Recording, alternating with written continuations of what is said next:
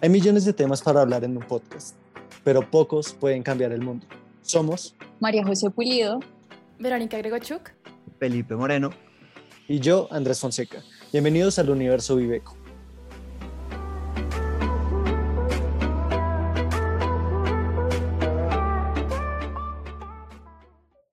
Hoy hablaremos de moda, pero no, no vamos a debatir cómo te vistes o cuál es el atuendo perfecto para alguna ocasión. En este podcast conoceremos el daño que le hace la industria textil al planeta.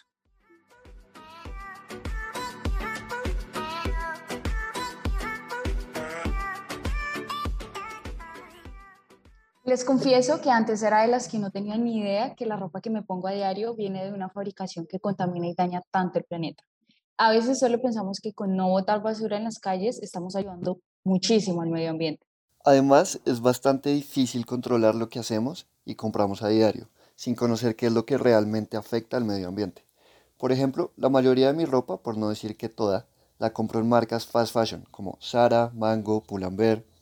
Pero no es algo que solo te pase a ti, Pipe. A veces lo hacemos por no saber del tema. Además que esas grandes empresas jamás mencionan todo lo que contaminan con su fabricación y son tan reconocidas que simplemente damos por hecho que está bien consumirlas y que no hay otras alternativas. Empecemos por explicar qué es fast fashion. En la industria, fast fashion hace referencia a la moda que produce ropa de manera rápida y que tiene poca durabilidad. Son todas esas marcas que lo que producen está guiado en tendencias pasajeras. Sin embargo, de la misma forma también existe el concepto slow fashion y es todo lo contrario. Son marcas que son pensadas para que sus productos perduren y sean sostenibles. O sea que las marcas slow fashion son amigables con el medio ambiente. Eso debería reducir de manera significativa la contaminación, menos desechos y gastos en producción. Sí, porque si lo analizamos, la industria textil es la segunda más contaminante del planeta justo después de la industria petrolera. Es decir, que uno de los elementos que más usamos a diario y que es imprescindible, como la ropa, es una de las producciones que más afecta al medio ambiente.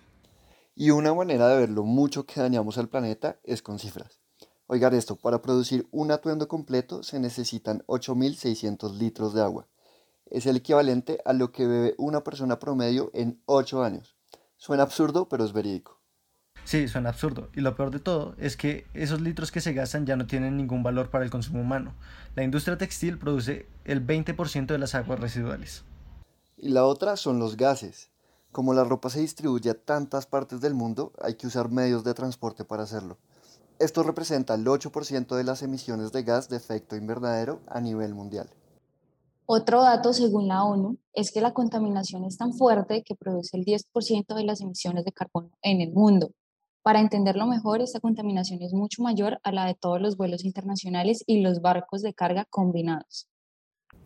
Es bastante increíble que al apoyar estas industrias de fast fashion, comprando así sea una camisa, contaminemos más que un avión o un barco. Así es, en ocasiones solo pensamos que la contaminación es por deforestación o por causas que son ajenas a nosotros. Es decir, que como no las producimos, dejamos de tenerlas en cuenta. Ese es el momento de cambiar el chip, entendiendo que todo lo que consumimos y hacemos a diario tiene grandes consecuencias que afectan el medio ambiente y nuestro futuro. Un error común es pensar que la responsabilidad recae únicamente sobre estas grandes industrias. Es por eso que la gente se está empezando a despertar y está demandando formas de consumo sostenible. Ahora muchas marcas eco han empezado a surgir y se han abierto un nuevo mercado, una nueva manera de consumo. Lo bueno es que hoy en día hay muchas marcas y emprendimientos que son la alternativa perfecta para dejar de lado las industrias fast fashion. El tema es que apenas es una tendencia nueva, ¿no? Y será un camino largo lograr que la gente empiece a consumir marcas slow fashion. Natalia Muñoz Herrera es la diseñadora y creadora de SWA, es un emprendimiento colombiano que se encarga de reciclar plástico PET y lo convierte en prendas sostenibles. Específicamente son vestidos de baño y licras deportivas. Es lo que nos dice respecto a cómo va esa meta de cambiar las formas de consumo en las personas.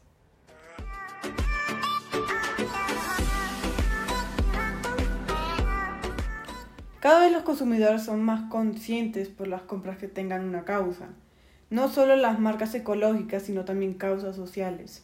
Obviamente también tiene este el otro lado de la moneda, donde vemos que hay personas que simplemente tienen consumos sostenibles porque es tendencia, no porque realmente les importe, pero igualmente esto aporta de cierta manera su granito de arena.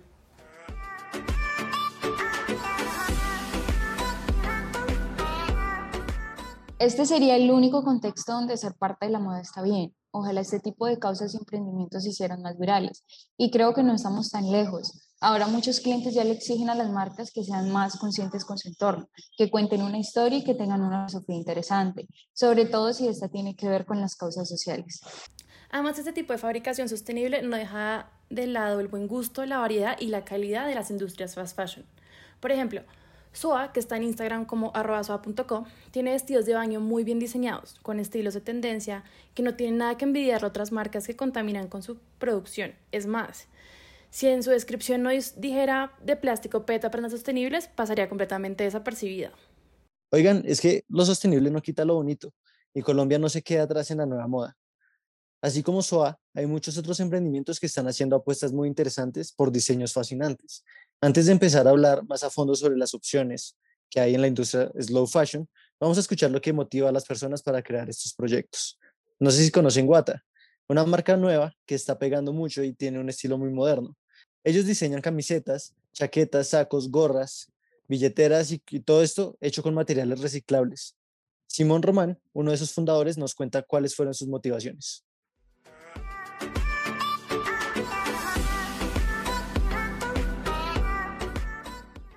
Pues básicamente el objetivo de la marca es poder eh, cambiar los hábitos de consumo en torno a la moda eh, a través de los distintos productos y servicios que ofrecemos. Em, eso pues se traduce digamos como en, palabras más coloquiales a que la gente sea más consciente de que las em, digamos la, forma de consumir que, que impera actualmente por, por las lógicas del fast fashion pues está mal y que existen alternativas eh, que se pueden conseguir em, que no solo dependen de la compra de ropa con materiales sostenibles sino pues de también em, adquirir prácticas de upcycling o de reparación de ropa pues que permitan darle una vida digamos más amplia a las prendas y por ende pues eh, disminuir la producción de prendas nuevas y el uso de materiales vírgenes.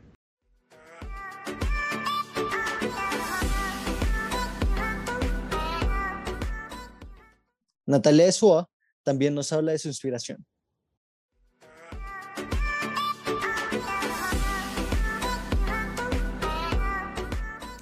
La marca inició previamente en otro lado únicamente con el objetivo de tener ingresos.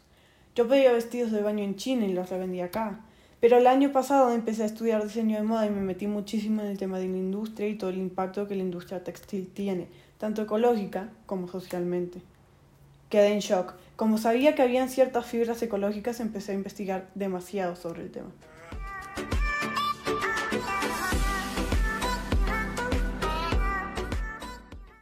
Es un avance significativo el hecho de que haya gente en el mundo aplicando sus conocimientos en proyectos que contribuyen a la humanidad. Es una manera de cambiar la dinámica consumista desenfrenada a la que venimos acostumbrados y ese es el futuro según muchos expertos hacer marcas, ciudades, economías, políticas y dinámicas de vida sostenibles. Es muy cierto, hay muchas maneras de innovar en esta propuesta y cada vez habrá más métodos en los que se puedan incursionar. Por ejemplo, en la ropa no solamente se reciclan los materiales para su producción, también hay otra práctica de la que vamos a hablar que aunque no lo crean tiene una muy fuerte presencia en el mercado. Así es, aparte de la fabricación sostenible, hay otra gran alternativa que se vuelve cada vez más aceptada. Sin embargo, es una opción de acuerdo a las preferencias de cada persona es la ropa de segunda. Esta alternativa busca darle una vida más útil y larga a las prendas que vienen de fabricaciones rápidas. Yo tengo cero lío con la compra de ropa de segunda. Lo he hecho y las prendas siempre están en buen estado, de verdad. Además que hay dos formas de vender estas prendas. Unas con fines lucrativos de emprendimientos que publican y manejan esto como un negocio, pero buscan alargar la vida de sus prendas sin desecharlas. Y por otro lado está el de apoyar causas sociales. Algunas personas venden ropa que ya no usan en excelente estado y donan los recursos a fundaciones o demás ayudas sociales. Y es que hay bastantes emprendimientos e incluso tiendas reconocidas que se encargan de esta comercialización de ropa de segunda. En Colombia aún este tipo de alternativas no están tan estructuradas, pero en otros países como Estados Unidos o Canadá, este tipo de alternativas son muy tradicionales e incluso más avanzadas. Tienen tiendas físicas y virtuales. Cabe resaltar que las que tienen más éxito son las que venden marcas costosas como Gucci o Louis Vuitton, esto debido al bajo precio por el que pueden conseguir un, producto de estas marcas. Pero en Colombia la dinámica funciona un poco así. Las personas que quieren vender la ropa hacen ventas de garajes esporádicas por redes sociales o publican sus prendas en algunas de las aplicaciones que existen. Una de ellas es GoTrendier, creada para que suban las prendas, definan la calidad en la que se encuentra, el precio, la marca y la talla. Cualquier persona puede ser vendedor aquí, así que si se animan, pueden hacerlo. También está la opción de comprarle emprendimientos que se dedican únicamente a esta comercialización. El requisito de todos es que las prendas estén en buen estado y si no es así, que lo aclaren desde el comienzo para poder acomodar el precio según la condición de la prenda. Algunos de estos emprendimientos se encuentran en Instagram como arroba lunarvirtual, arroba seis rebajas, arroba melate chocolate vintage y arroba nr.pulgarízate. En Colombia hay una interesante venta de segunda mano donde puedes conseguir prendas desde 15 mil pesos colombianos hasta piezas de reconocidas y costosas marcas por un precio cómodo y en buen estado. Eleonora Morales es la fundadora de esta iniciativa y se ha hecho muy famosa por su manera de comercializar. Su preferencia de consumo está enfocada hacia las marcas de lujo y los diseñadores independientes. Ella pasó de hacer una venta cercana a sus amigas y familiares a convertirlo en un evento elegante llamado Garage Sale, que se hacía cada dos meses en la zona T de Bogotá, antes de la pandemia, obviamente.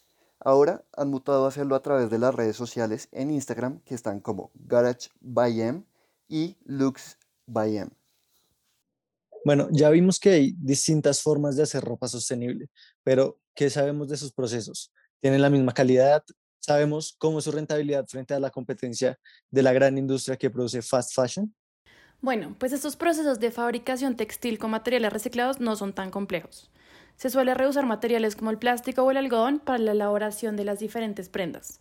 Natalia Muñoz, de SUA, nos cuenta más a profundidad cómo es el proceso para sus vestidos de baño.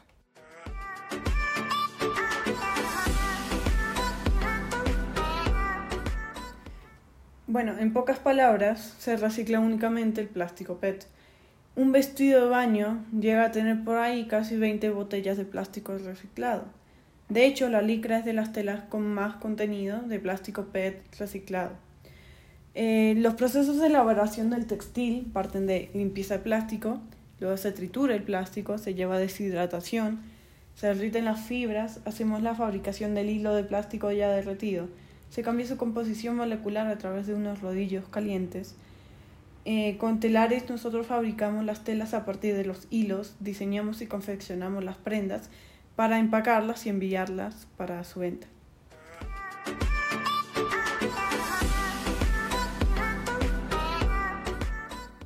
En Wata los procesos son muy similares, con la diferencia que ellos, aparte de plástico, utilizan algodón reciclado para la elaboración de todos sus atuendos. Conozcamos los procesos desde la voz de Simón Román.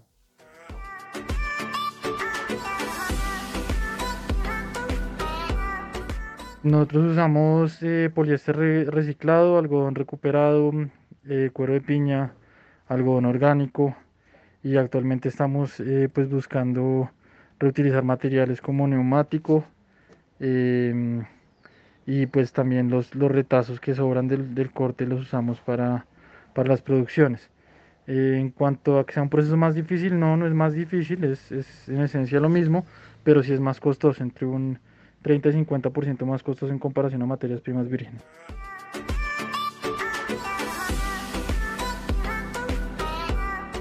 Son ideas excelentes que tampoco requieren procesos muy costosos ni demorados de llevar a cabo. Y ya que tocamos el tema de costos, ¿qué tan caros son estos productos de moda ecoamigable? Por lo general, sus precios no son tan altos, pero no se caracterizan por ser productos económicos. O sea, si quieres comprar moda slow fashion para ahorrar dinero, estás buscando en el lugar equivocado. El beneficio de comprar este tipo de ropa está en que son causas que contribuyen al medio ambiente, a la sociedad, en el sentido de que quienes producen tienen condiciones laborales dignas y a la economía generando un movimiento circular en el que los bienes y recursos perduran un mayor tiempo. Por eso también se le llama moda ética, porque el valor de esto es un actuar consciente con nuestro entorno y nuestra humanidad. Exacto. Acá se vende una causa que está empezando a tomar fuerza y es por eso que todavía no se puede ofrecer precios bajos. A medida que esas marcas vayan volviéndose más masivas, tal vez eso pueda cambiar, no sabemos. Los procesos de fabricación no son tan demorados, pero competir contra las grandes tiendas de moda no es una tarea fácil. Natalia nos habla de su experiencia con SUA.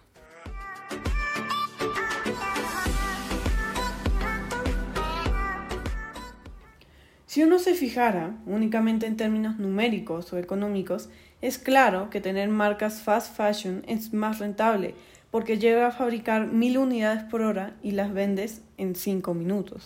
Pero, para mí es mucho más rentable para el alma, yo lo digo así, el tener un emprendimiento con causa. Igual sigue siendo rentable en términos numéricos, claro, es cuestión de saber manejar los recursos y buscar un público que le interesa comprar local y conscientemente.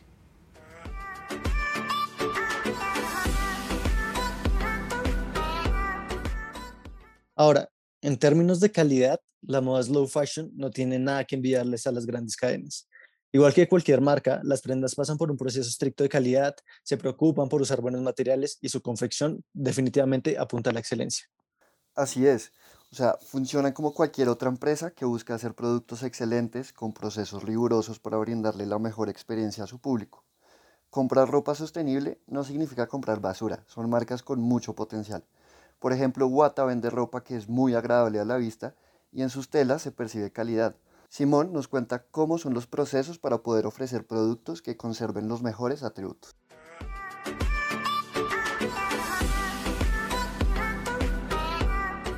No, no se debe esperar ningún cambio. Digamos que hay, hay unas telas que sí de pronto tienen algunas texturas y colores particulares, como el algodón, el algodón recuperado, por lo que, eh, digamos, la, materia prima que se utiliza en el reciclaje, eh, pues viene de distintas prendas o retazos que tienen distintos tonos, entonces a veces queda como jaspeadito el color, como con, distintos puntos, pero en términos de calidad y durabilidad, eh, no dista de, lo que pues presentan o ofrecen las, las materiales vírgenes.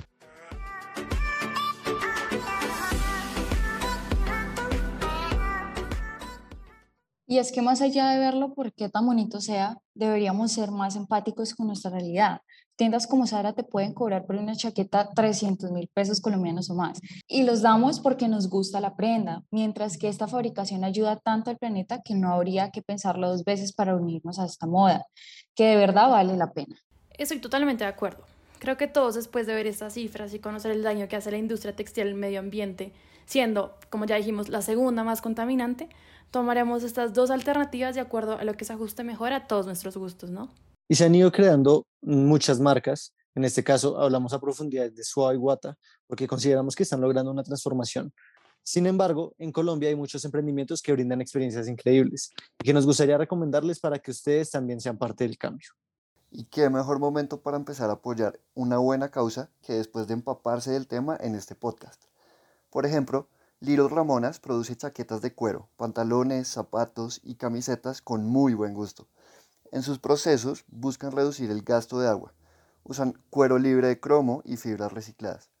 Tiene un concepto muy moderno y cabe aclarar que es para Ramonas, o sea, venden ropa femenina.